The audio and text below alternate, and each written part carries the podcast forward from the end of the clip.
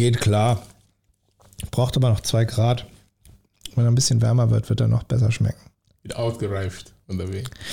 Ja, wird einfach noch die Aromen besser entfalten. Dann wird es richtig, richtig gut. Das ist mein Kenner hier. Ja, das ist ja auch bei Menschen so. Wenn sie auf Betriebstemperatur kommen, dann entfalten sie ihre Aromen und Aromen können ja auch in, sagen wir mal, spiritueller Form sein, in Form dessen, was sie zu sagen haben, was in die Welt bringen. Auch dann kann das sein, dass man eben durch steigende Temperatur da durchaus ein besseres Ergebnis liefert. Weil wenn du auf die Bühne gehst, brauchst du ja auch deine Betriebstemperatur, oder? Das ist korrekt. Und wie du diese Betriebstemperatur erreichst, wie du dich auf das Level bringst, das für ein souveränes Auftreten sorgt, das erfahren wir gleich von Dr. Akuma Saningong. Ausgesprochen ausgetrunken. Der Podcast für souveränes Auftreten mit dem Rampen-V. Und das bin ich. Mein Name ist Dr. Thomas Akukulz und ich bin der Rampenv und zum zweiten Mal heute im Studio Dottores. Wissenschaft, die Wissenschaft. das ist schon ein bisschen zotig, aber macht ja nichts, wir haben ja auch schon gesoffen. Heute zu Gast, wie auch in der letzten Folge, Dr. Akuma Saningong, Speaker, Autor, Podcaster und Mensch, der andere Menschen dazu inspirieren möchte, das Beste aus ihrem Leben rauszuholen, durch zum Beispiel Quantentheorie und darauf basierendem Denken, durch Biohacking und vor allem durch das Finden seines Lebens, in dem man selbst wirksam, selbst fürsorglich und auch selbst wertvoll empfindet und dann das Beste rausholt. Schön, dass du da bist. Die Freude ist ganz meinerseits. Wir haben ja in der letzten Folge schon darüber gesprochen, was du in die Welt bringst und so ein bisschen auch darauf geguckt, wie du dazu gekommen bist. Und ich finde es spannend, noch ein bisschen mehr in die Tiefe zu gehen, weil das, was du erzählt hast, deine Geschichte, die enthält ja auch Brüche. Und wenn wir jetzt so ein bisschen weiter in die Tiefe gehen, wie bist du aufgewachsen? Was hast du erlebt in deiner Kindheit? Was sind die Dinge, die dich als Kind geprägt haben, die jetzt vielleicht ja auch heute dazu beitragen, wie du heute arbeitest, lebst, was du in die Welt bringst? Uh, Thomas, das ist eine sehr tiefe Frage, weißt du das? Ich weiß, aber wir trinken auch. das ist sehr tief. Was mich als Kind geprägt habe und warum ich jetzt was mache, hm. Wir können da stundenlang philosophieren, aber ich mache es ganz kurz und knackig. Was mich geprägt hat als Kind und wie ich das jetzt in meinem Leben integriert habe, um was zurückzugeben. Ich komme aus Kamerun und ich komme von vergleichsweise einem mittleren Oberschicht. Das heißt, meine Eltern waren Walking Class, so nennen sie sich das. Das heißt, ich hatte ein gutes Leben als Kind gehabt, bis zum Erwachsenenalter. Das heißt, wir hatten genug zum Essen, sind zu guten Schulen gegangen, zu Internaten sogar. Und das habe ich auch den Vergleich gesehen bei anderen Kindern, die dann diese Möglichkeit nicht hatten. Und da habe ich angefangen zu sehen, dass ich bin, wie soll ich das sagen, das war das ein Privileg oder so. Ich habe einfach gesehen, ich habe es besser wie die anderen in Anführungsstrichen. Alles ist immer relativ wie nach Einstein. Ein anderer Mensch könnte mich sehen und sagen, ah, guck mal, du hast es viel schlimmer. Ja, natürlich. Also von offensichtlichen Faktoren gesehen und von messbaren Faktoren. Du kommst aus einer Familie, die finanziell einen gewissen Grundstandard hatte, also dir auch ermöglichen konnte, eine gute Schulbildung, auch ein Internat zu genießen. Und wenn du sagst gehobene Mittelschicht, das ist also das Äquivalent zu Deutschland, sagen wir mal Arztkind. Ja. So in etwa. Mein Vater ist Anwalt. Okay. Ich hatte ein relativ vergleichbar gesehen ein gutes Kindheit. Sogar dass meine Eltern konnten mir eine Ausbildung in Deutschland schenken. Ich bin ja aus Privatstipendium gekommen damals. Meine Eltern haben mir das ermöglicht. Aber ich möchte mich nicht irgendwie schönreden, als ob ich bla bla bla, das ist nicht das Thema. Auf diese Basis, es hat mich demütig gemacht, um dankbar zu sein. Das finde ich geil, weil das ist ja etwas, was häufig als Vorwurf ja hauptsächlich aus eher unteren Mittelschichten oder auch der Unterschicht kommt, dass Menschen, die finanziell besser gestellt aufwachsen, eine gewisse Grundarroganz haben oder eine Selbstverständlichkeit. Und was du gerade beschreibst, ist ja genau das Gegenteil. Genau. Und das finde ich total geil, weil du sagst, diese privilegierte oder vermeintlich privilegierte Stellung, die dir gewisse Dinge ermöglicht hat, hat dich demütig gemacht. Also Correct. hat dir ein Bewusstsein erschaffen, das dir vielleicht ohne diese Möglichkeiten verwehrt Und jetzt wäre. bin ich jetzt sehr emotionell jetzt geworden.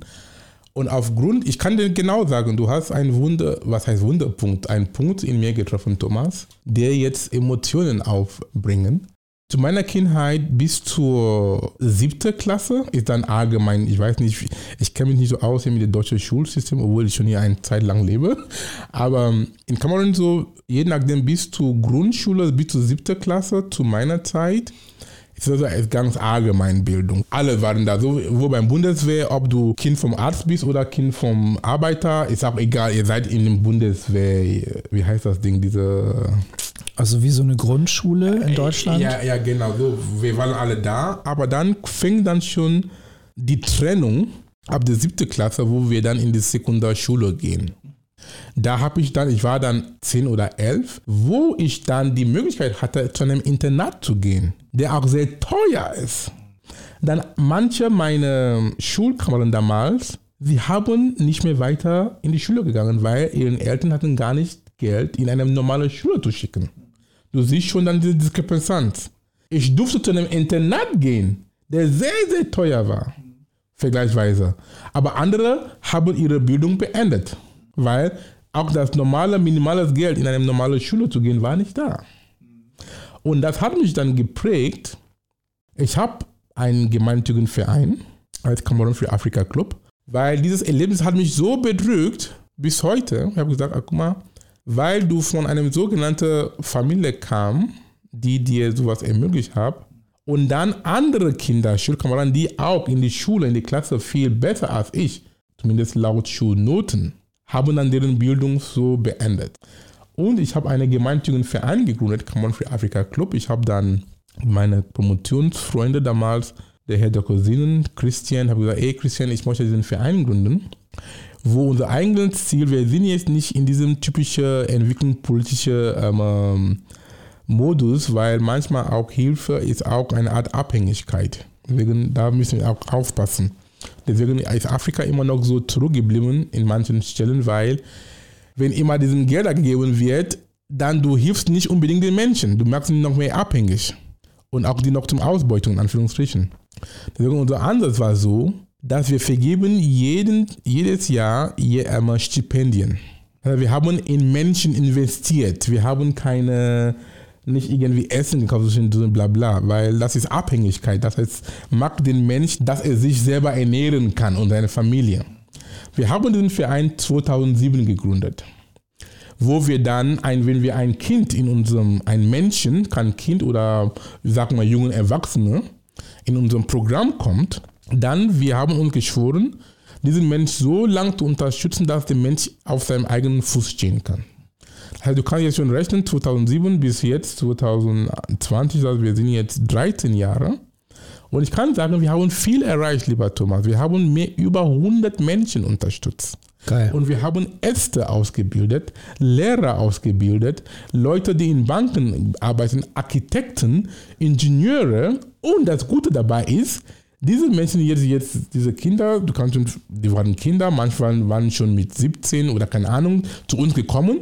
Sie sind jetzt, manche sind verheiratet, haben jetzt ihre Kinder bekommen. Und in unserer Wahrnehmung, so können wir Reichtum und Wohlstand in einem, in eine Gesellschaft bringen, weil sie haben jetzt Jobs, sie sind nicht mehr abhängig. Und dann, ganz logisch gesehen, ihren eigenen Kindern werden auch nie, nicht arm, weil sie können Bildung für ihre Kinder auch ermöglichen und auch für den Familienangehörigen.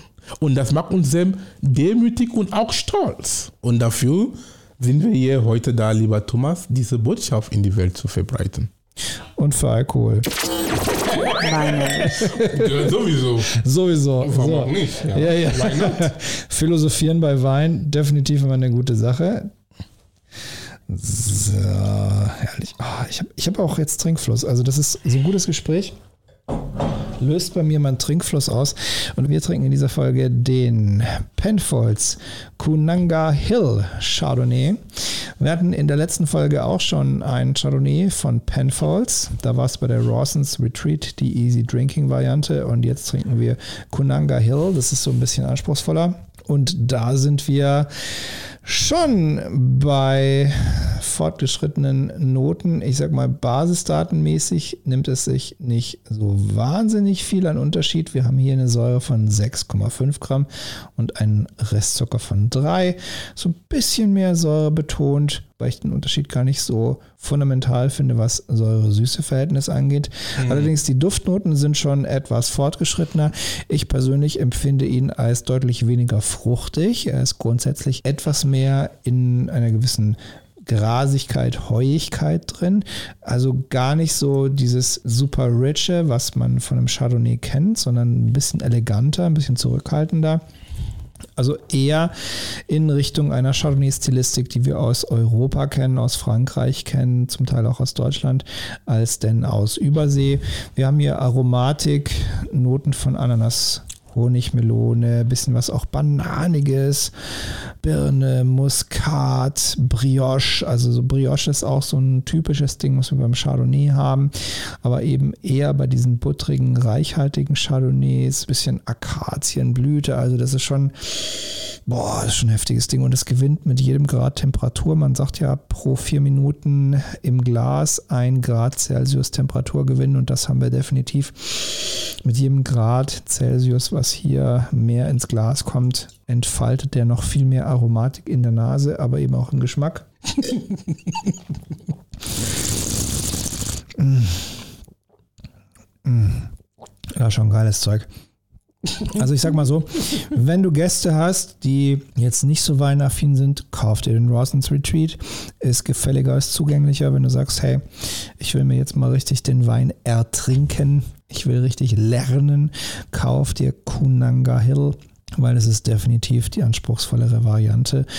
Da muss man sich ein bisschen länger reintrinken und gleichzeitig macht es ja auch wahnsinnig Spaß, sich etwas zu ersaufen. Manchmal ersäuft man sich ja auch die Wahrheiten und das ist ja auch das Schöne im Leben. Hast du das auch schon festgestellt, dass du manchmal in Zustände kommst, das was jetzt ja nicht nur Alkohol induziert sein muss, sondern generell so Rauschzustände, einfach so Flow-Zustände und dann plötzlich kommt die Erkenntnis und du siehst so, wow, jetzt habe ich irgendwie so ein bisschen Freiraum für den Geist, jetzt fließt es, jetzt komme ich irgendwie in so einen Zustand, wo etwas in meinen Kopf kommt, was ich vorher nicht gedacht hätte? Ja, das sind so diese Quantensprünge, flüssige Einsichten. Ja, es kommt häufiger vor, wenn wir bewusst sind. Wir müssen auch nicht in einem induzierten Zustand sein, manchmal beim Duschen, beim Kochen, beim Autofahren oder im Bus sitzen. Das heißt, Dinge, die dich immer beschäftigt haben, das ist, du hast es irgendwie in deinem Unterbewusstsein abgegeben. Dein Unterbewusstsein ist auch mal in Arbeit, deswegen sprechen wir in einem in meinen Vorträgen. Es gibt auch so eine Formel dafür. Und was ich noch da spontan abrufen kann, heißt dubi dubi du. Dubi dubi du. Ja, genau. Das heißt tun, sein, tun, sein. Okay, also Englisch do, be, do, be, do. Genau. Ich kann aber noch was mehr dazu sagen, die uns auch sehr hilft, unserem Leben besser zu gestalten und zu wachsen. Im Englischen das Wort Human Being heißt Menschen, auf Deutsch übersetzt. Human Being. Menschliches Wesen. Menschliches Wesen dieser Teil der Human ist der aktiver Part. Und dann Being, wie es heißt, Being heißt Sein. Das heißt, du bist ein aktives Wesen und auch ein Seinwesen. Und wir Menschen, wir haben vergessen, sein zu sein. Wir sind immer in diesem aktiven, wir sind immer in diesem Human-Modus. Deswegen kommen viele Krankheiten. Stress. Weil wir sind immer im Tun. Du, du, du mein, ich muss es noch, ich muss es erlegen. Wir sollen auch lernen, noch Stichwort Balance. Weil Human Being, du bist in Balance du bist aktiv. Du sollst den Mittelweg finden zwischen aktiv sein und passiv sein. Also ich tue etwas und gleichzeitig bin ich mir darüber bewusst, dass auch im Nichtstun, in einer Kontemplation, in einer Meditation, Correct. in einem Zustand des Nicht-Erschaffens auch ein ganz wichtiger Teil meines Seins liegt. Ja, genau, sehr wichtig. Das haben wir vergessen und verlernt. Da sollen wir auch wieder noch abrufen. Wir leben ja auch in einer Zeit des Perfektionismus und gerade durch Social Media ist meiner Meinung nach das Ganze noch befeuert, weil wir ja ständig damit konfrontiert werden, dass andere ein vermeintlich perfektes Leben haben, was einfach nicht der Realität entspricht, weil so ist das Leben nicht und wir kommunizieren ja auf Social Media immer nur die Sachen, die toll sind, die idealisierte Inszenierung unserer selbst. ja, das ist es ja, das ist es ja. Idealisierte Inszenierung unserer selbst. Ja, aber das ist ja nicht die Realität sondern die Realität ist ja, dass es mir auch mal einfach nicht gut geht und ich auf dem Sofa liege und Blähungen habe, wo wir beim Thema Arschloch wären, was wir in der letzten Folge so, Podcast hatten. Das ist ja die Realität. Wir sind nicht perfekt und es ist nicht immer alles Hochglanz, sondern es sind Wellenbewegungen. Manchmal ist es toll, manchmal eben nicht. Und genau diese. Das ist auch diese Dubi-Dubi-Du. Dubi-Dubi-Du, genau. Ist auch eine Wellenbewegung. Und in der Psychologie nennen wir das ja emotionale Schwingungsfähigkeit. Ich brauche ja ein Tief, um das Hoch als hoch zu erkennen. Wenn ich immer im mhm. Hoch bin, ist für mich ein Normalzustand und in der Psychologie nennen wir das Manie, also Dauerzustand des Hochs. Das ist aber auch nicht gesund. Wir brauchen Schwingung und das ist völlig normal. Nur leider ist es so, dass Social Media und dieser Perfektionismus, der unterbewusst in uns dadurch konditioniert wird, dass das Tief dadurch ein Stück weit an Bedeutung verliert und wir das Gefühl haben, ständig in Zugzwang zu sein und ständig in irgendeiner Form uns selber erhöhen zu müssen, damit mhm. wir perfekt sind, um der Erwartungshaltung der Gesellschaft zu entsprechen. Aber das ist nicht die Realität. Mhm. Und das bringt Stress kann ich immer noch sagen, Balance zu finden im Leben. Und hat Eckhart Tolle gesagt, ich habe ihn so oft zitiert, er hat gesagt, wenn wir den Mittelweg in allen finden können, das ist wirklich Leben. Alles ist Energie. Alles ist Frequenz. Das heißt, du sollst dich einstimmen auf die Frequenz von was du haben möchtest. Und das bekommst du. Es ist, dann hat gesagt, es ist keine Philosophie, es ist Physik. Und stimmt auch. Das heißt, was du rausgibst, ziehst du auch an. Das ist der Gesetz der Resonanz auch von Albert Einstein, die wir so groß feiern, von einem hochkarätigen Wissenschaftler. Absolut.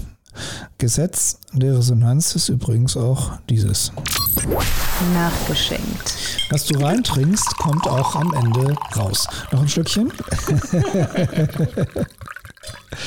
oh, ist das herrlich. Das schmeckt, ne? Also jetzt, ja, je mehr die Temperatur steigt. Oh, oh, Gott, die Aromatik, riech mal dran. Mm, also Heublumen. Wunderbar.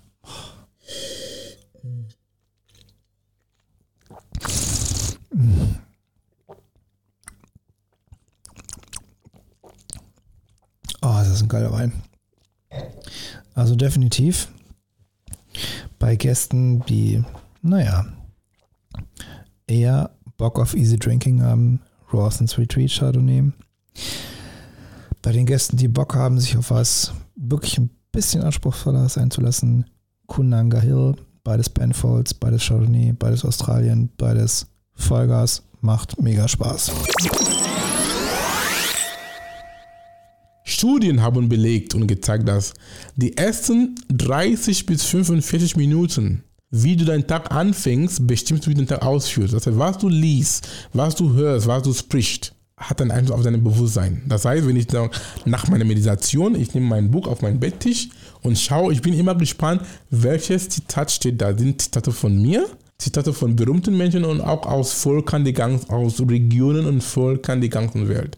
Das heißt, inneren Türen öffnen, guck mal, Saningong, einfach auf Amazon findest du meine zwei Bücher und auch den Online-Kurs ist ein guter Weg, dass du dran bleibst.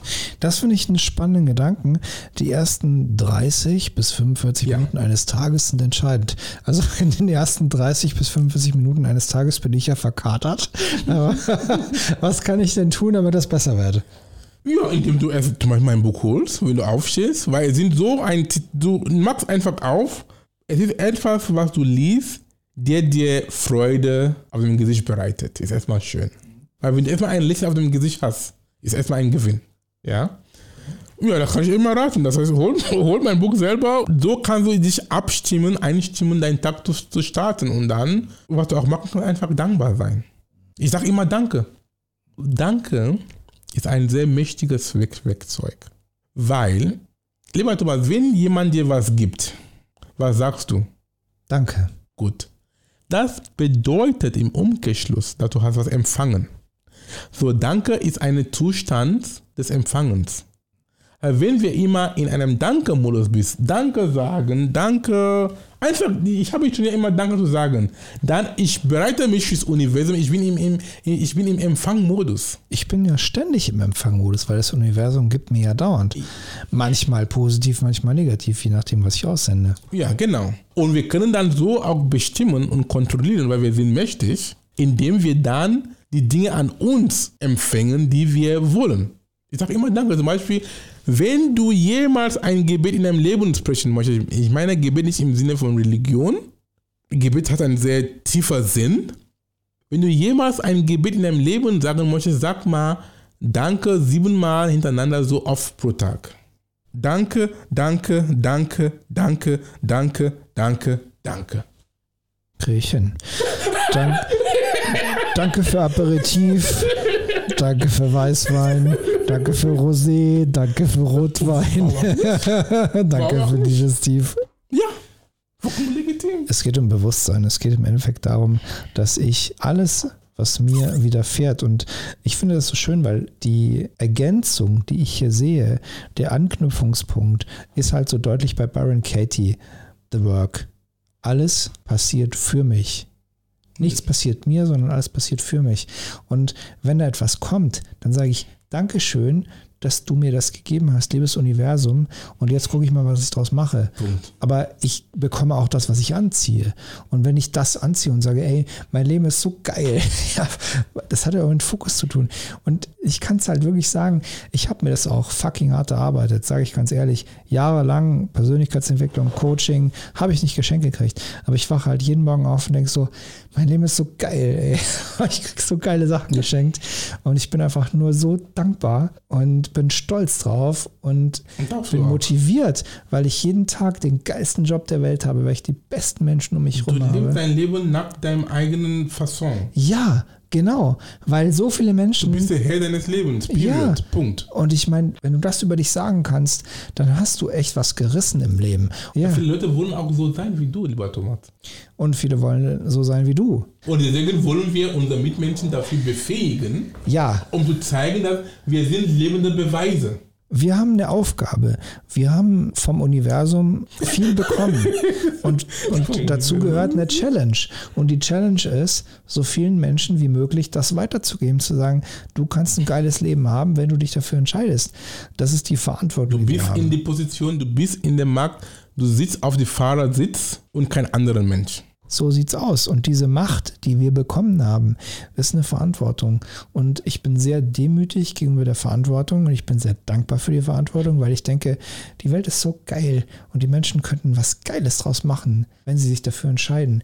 Weil ich selber gemerkt habe, zwischen rumheulen und passiv sein und in der Opferrolle sein und zwischen ich bin Gestalter und ich bin Erschaffer, ich bin ein kreatives Wesen. Das Leben ist ein Geschenk. Zum Beispiel, ich sag noch, ich nutze auch das Wort Gott. Ich weiß auch nicht, wer immer uns, uns so hört, aber ich sage das Wort Gott, weil wir sind in einer Gesellschaft erzogen worden, wo christlich ist. Aber ich mag, ich sage dann, ich nutze das Wort nur Gott. Ich selber, damit ich auch einen Disclaimer sage, ich bin spirituell, nicht religiös, ist ein Unterschied.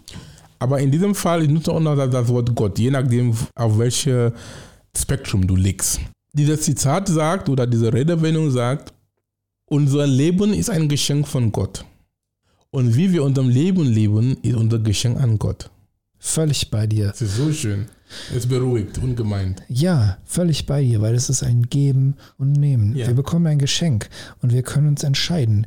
Möchten wir auf dem Sofa rumhängen und uns betäuben, egal durch, durch Netflix oder durch Chips oder durch billigen Alkohol, ist es völlig Oder egal. durch Pornografie, Auch, die auch nicht so schlimm ist. ich bin völlig bei dir. Also Pornografie kann ja eine Bereicherung. Konsum. Es ist immer Balance. Ich bin Ja, völlig bei dir. Weil Menschen, viele Menschen verteufeln die Pornografie, aber das ist auch, das wollen wir nicht hineingehen, aber immer Balance im Leben. Also Pornografie kann durchaus sehr bereichernd sein. Ich meine, selbst schau mal Höhlenmalereien an. Schau dir mal Vasen aus der griechischen Antike an, aus der römischen Antike. Es gab immer Pornografie, es gab immer pornografische Darstellungen. Es war immer Teil der Kultur. Die Frage ist, welches ja. Maß hat es? Also die Frage ist, welche Bedeutung gibst du dem? Welche Bedeutung misst du dem bei? Was machen die denn da? Kann ich das in mein Leben, in meine Sexualität integrieren? Dann ist es eine Bereicherung. Sexualität ist ein Grund und Bestandteil unseres Seins. Und auch im Thema Pornografie oder sexuelle Bilder, auch Michelangelo, diesen großen Maler, die so gefeiert ist. Er hat auch viel Männer nackt gemalt und wurde auch gefeiert. Das heißt, wir sollen uns auch den Mut haben, Dinge nicht zu verleugnen. Es ist ein Teil von uns. Und nur wenn wir den Mut haben, um die anzusehen und auch zu akzeptieren und damit umzugehen. Warum sollen wir manche wichtige Dinge, die uns betreffen, immer unter den Teppich äh, markieren? Wozu? Ich finde es sowieso spannend, jetzt, wo du das Thema angesprochen hast mit Pornografie, generell, ich versuche es mal etwas zu verallgemeinern. Also in dem Moment, wo wir es vielleicht nicht Pornografie nennen, sondern sexuelle Ästhetik sind wir vielleicht noch ein bisschen breiter aufgestellt. Weil wenn wir uns anschauen, was sexuelle Ästhetik ausmacht, wenn wir uns anschauen in der Antike, griechische, römische Antike, wenn wir uns alte Meister anschauen, also die flämischen Meister oder sowas, das ist super spannend einfach zu sehen, wie sexuelle Ästhetik dargestellt wird. Also nicht nur in Gottheiten, also das ist ja so Klassiker, ne, verschiedene griechische, römische Gottheiten, die dargestellt werden, aber eben auch Frauenbild, Männerbild, wie werden Menschen abgebildet in Kunst? Und dann sehen wir da einen gewissen Standard, eine gewisse Grundausrichtung in der Erotik, die natürlich auch eine Auswirkung hat und die auch eine Wirkung auf uns hat. Und wenn wir uns anschauen, was heute jetzt auf Kanälen wie YouPorn oder RedTube oder wie auch immer diese Porno-Kanäle heißen, das ist halt ein Riesenunterschied. Und ich finde das halt so spannend, weil guck dir mal diese Bilder von alten Meistern an. Also jetzt ohne das irgendwie gendermäßig zu meinen, aber wenn ich mir angucke, wie eine Frau bei flämischen Meistern aussieht, ja, die hat Rundungen, die hat Formen, die hat einen kleinen Bauch, die hat vielleicht kleinere Brüste als ihr Arsch ist, aber das ist eine Frau. Das ist einfach natürlich. Das ist das, was ich auch sehe, wenn ich eine Frau auspacke. Aber wenn ich das irgendwie auf Viewporn angucke und die sind alle geölt und haben wirklich nicht mal Augenbrauen, sondern irgendwie Kunst-Tattoos oder so ein Scheiß, sind doch keine Menschen mehr. Und das finde ich scheiße. Ich mag Menschen. Und ich finde Menschen sexy und nicht irgendwelche Kunstfiguren. Und das ist doch geil. Also irgendwie mal für die Sozialisation der Sexualität auch Kunst, Kultur und die Entwicklung der Menschheitsgeschichte zu nutzen, das ist doch mega wertvoll. Kann ich nur unterschreiben, mein Lieber. Darauf trinken wir. Jawohl. Nice. Mich beschäftigt noch ein ganz anderes Thema. Weinsünden. Akuma, Akuma, was sind deine Weinsünden? Es mal irgendwas, was du unter Alkoholeinfluss getan hast, was du hinterher bereut hast? Was ich noch sagen kann, ist, es gibt so dieses Sprichwort, dass kleine Kinder und Besoffenen sagen immer die Wahrheit. Ja. Das stimmt auch bei mir ich trinke nicht auf Alkohol zum Stadium, dass ich besoffen bin. Es ist einige Male vorgekommen. Und dann, ich habe manche Dinge gesagt, die zu sagen waren. Und vielleicht auch gut so. Ja. Sehr gut. Ja. War das, war das eine Antwort auf deine Frage? Kaufe ich. ja, ich habe dann manche Dinge gesagt, die im nicht alkoholischen Zustand hätte ich nicht gesagt. Aber es war schon da. Das Akku hat noch mir geholfen, das raufzubringen. Das heißt, in dem Moment war Alkohol ein Wahrheitsbeschleuniger. Das ist korrekt. Okay, kaufe ich. Gut. Letzte Frage. Bin gespannt. Wer bist du? Oh, Thomas. Das ist eine sehr große Frage. Das habe ich auch in meinem Einführungspodcast, die erste Folge meiner Podcast, habe ich diese Frage auch gesagt, als du mir gestellt hast. Da sind so die großen Fragen des Lebens. Wer bist du? Woher kommst du? Wohin gehst du? Warum bist du hier? Und du kannst diese Fragen, es gibt keine falsch oder richtig. Einer meiner Lehrer, die auch viele kennen, auch vielleicht eure Lehrer, ist Deepak Chopra aus Amerika. Er hat da sehr, sehr gute Ansichten zu diesen Fragen. Er meinte, wenn du diese Frage dir stellst, du sollst dich nicht zwingen, eine Antwort zu bekommen. Einfach die Frage stellen und lass es so im Raum. Und was der da einfällt, dann ist es so. Das ist auch mächtig, gell? Extrem gute Antwort. Ja, genau. Nicht irgendwie zwingen, eine bekommen. Einfach, wer bin ich und warte. Wenn nichts kommt, dann nichts. Der Prozess dieser Antwortfindung auf diese Frage ist ja manchmal auch ein Lebensweg. Manchmal ist es ja auch etwas, was dich ja viele Jahre, Jahrzehnte beschäftigt, dahin zu kommen, zu sagen, wer bin ich eigentlich und was macht mein Leben aus? Was ist, wenn wir jetzt das etwas konkreter machen, meine Message, mein Why, meine Mission, meine Vision, was will ich in die Welt bringen? Was ist es eigentlich? Was ist die Essenz meines Lebens? Und das erkennen wir vielleicht nicht am Anfang, vielleicht nicht in der Mitte, vielleicht irgendwann am Ende und vielleicht auch niemals. Vielleicht erkennen es Menschen, die uns als Inspiratoren, als Mentoren, als Coaches, als Trainer, als Speaker wahrnehmen, als Menschen, die irgendwas in die Welt bringen. Das wissen wir nicht. Aber das ist deren Privileg, das ist deren Aufgabe. Und wir dürfen einfach nur das verbreiten, was wir zu geben haben. Und was ich noch dazu ergänzen darf, zu diesen Fragen oder im Allgemeinen, ist dass Happiness ist der ultimative Endzustand. Du bist dann, wer du bist, wenn du glücklich bist mit dir. Das ist alles, was wir wollen im Leben am Ende des Tages. Zumindest behaupte ich mal und andere behaupten das auch. Weil, wenn ich frage, warum magst du das? Warum magst du das? Warum? Wenn ich immer sage, warum, warum, am Ende des Tages würde ich sagen, ich, guck mal, ich möchte glücklich sein. Period. Großes Thema, weil meiner Erfahrung nach, meines Wissens nach, ist Glück kein Dauerzustand, sondern situativ. Aber das ist ein anderes Thema. Bonusfrage. Ja. In 50 Jahren steht jemand in einer parkähnlichen Anlage in einer Gruppe von Menschen und diese Gruppe von Menschen blickt auf dein Grab und diese eine Person tritt hervor, sagt ein paar Worte über dich, über dein Leben, über Dr. Akuma Saningong. Was sagt diese Person? Ich antworte gerne deine Frage, aber ich mit Ergänzung, was du dazu gefragt hast, ist, ich zitiere viele, meine Mentoren sind meistens aus dem amerikanischen Bereich. Einer heißt John Maxwell, ist auch ein Guru im Bereich Leadership. Er hat gesagt, wir so, viele Menschen denken, sie verlassen eine Vermächtnis, eine Erbe, Legacy. Er meinte, wenn du dein Vermächtnis verlassen möchtest, du sollst schon in diesem Moment dein Vermächtnis leben nicht irgendwie, wann du gehst, an die Menschen nicht erinnern. Das heißt, du sollst jetzt, wie du jetzt damit, wie du möchtest, erinnert werden, jetzt in dem Moment leben. Das heißt, lieber Thomas, ich meine das jetzt im Ernst. Ich lebe jetzt mein Vermächtnis, indem ich meine Stimme erhebe, Menschen auf ihrem Weg zu begleiten. Da habe ich meinen Frieden damit gefunden und ich bin damit glücklich. Sehr glücklich sogar. Und wenn ich auch Geld dabei verdiene, dann ist es sehr gut. Ohne mich zu schämen. Bitte. Bestes Leben. Und das wünsche ich dir für viele, viele weitere Jahre. Das war ausgesprochen, ausgetrunken. Diese Woche mit Dr. Akuma Saningong.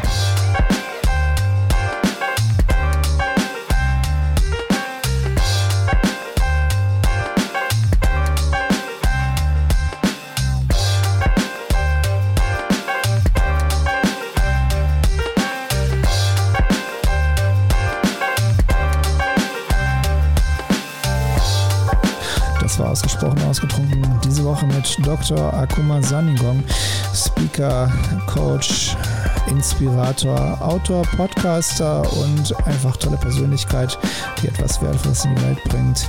Und mehr davon kannst du erfahren über die Show Notes auf seiner Website und seinem Social Media.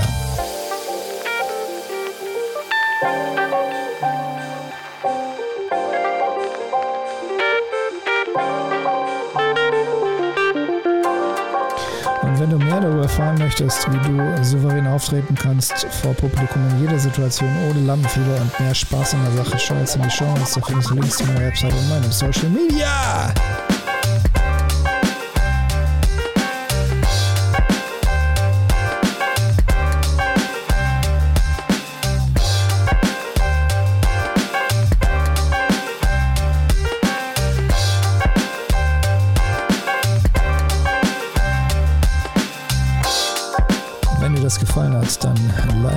Like, teile und schrei es in die Welt hinaus.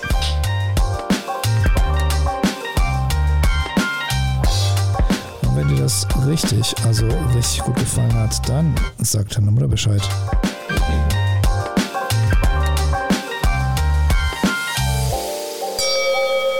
Gruß daheim.